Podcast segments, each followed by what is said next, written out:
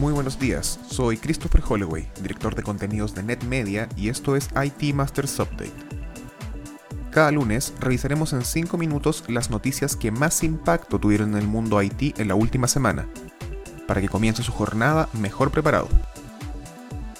Hoy es lunes 21 de septiembre y esto es lo que necesitas saber en el que esperemos sea uno de los últimos giros de esta historia, el presidente Donald Trump indicó el sábado que había aprobado el acuerdo comercial entre la compañía madre de TikTok, ByteDance, y Oracle. Gracias a esto, se evitó la prohibición de operar para TikTok que se aplicaría desde el domingo. Pero el show aún no se ha acabado. En una rueda de prensa, Trump indicó que le había dado su bendición solamente al concepto del acuerdo si lo logran cerrar, me parece bien. Si no lo logran, también, dijo el mandatario, dejando entrever que aún podrían surgir obstáculos.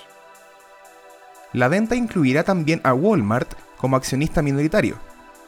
Trump indicó que se destinaría además un fondo de 5 mil millones de dólares a la educación en Estados Unidos a partir de esta operación, aunque no especificó cuál de las compañías haría el aporte, y este sería además muy probablemente ilegal. Ha sido un camino largo para ByteDance y para las relaciones diplomáticas entre las dos economías más grandes del mundo. La empresa china seguirá siendo, sin embargo, el dueño mayoritario de TikTok, mientras que Oracle y Walmart abarcarán el 20% de las acciones. Oracle administrará directamente la nube sobre la que correrá TikTok, mientras que Walmart designará a su CEO Doug Macmillan, en la junta directiva. En una de las adquisiciones más importantes de 2020, se dio a conocer que Nvidia, uno de los líderes en tarjetas y chips gráficos, comprará a ARM, fabricante británico de microprocesadores, por 40 mil millones de dólares. Con esta operación, Nvidia se convertiría en un gigante en el área de semiconductores, además de potenciar su autoridad en el área de inteligencia artificial, un campo en el que ya lleva el liderazgo. Pero no solo esto, la venta amenaza con cambiar por completo los equilibrios que sostienen al mundo tecnológico. ARM no se comporta como un fabricante tradicional, que vende sus tecnologías pero también compite con sus clientes. La exitosa empresa británica es de los pocos casos que no vende sus productos, solo licencia sus diseños patentados para que los clientes luego modifiquen, manufacturen y vendan microchips a partir de ellos.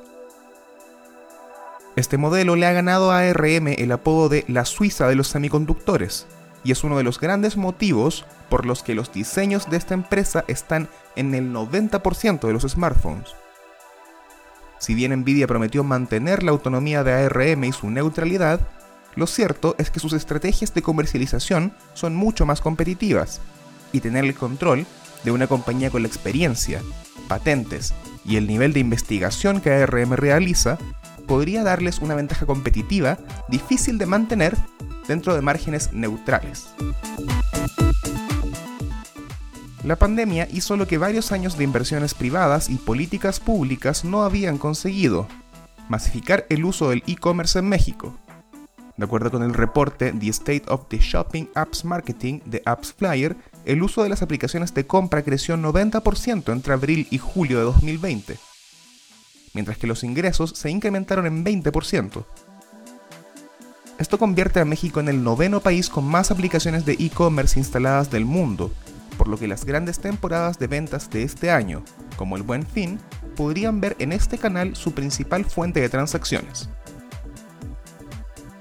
Eso fue todo por esta semana. Les recordamos suscribirse a IT Masters Update en su servicio de noticias y podcast favorito. Nos encontramos en iTunes, Spotify y Stitcher. Hasta la próxima.